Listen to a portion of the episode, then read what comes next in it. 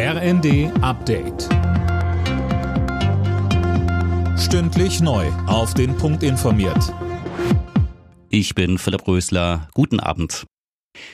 Die Bundesregierung verschärft die Regeln für Auskunftteilen wie die Schufa. Sie sollen nicht mehr in dem Ausmaß wie bisher Daten sammeln und auswerten dürfen, um die Kreditwürdigkeit von Kunden einzuschätzen. Eine entsprechende Neuregelung hat das Kabinett beschlossen. Verbraucherschutzministerin Lemke sagte im ersten wir verhindern damit Diskriminierung von Verbrauchern aufgrund ihres Namens oder schlicht ihres Wohnortes. Das wird in Zukunft unterbunden und es wird für die Verbraucher transparent, welche Praktiken diese Firmen eingesetzt haben.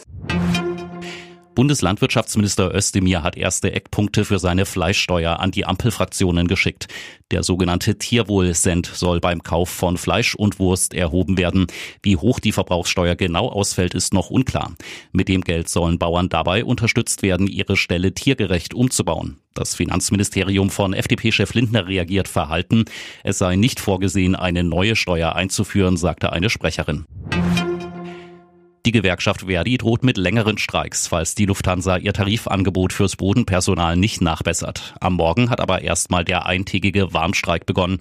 Die Lufthansa hat in Frankfurt, München, Hamburg, Berlin und Düsseldorf bis zu 90 Prozent der Starts und Landungen abgesagt.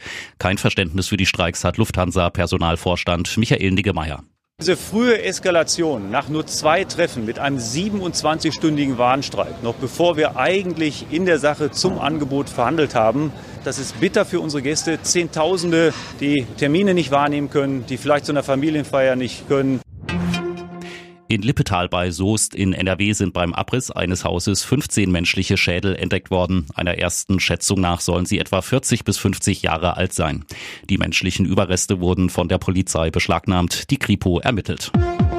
Alle Nachrichten auf rnd.de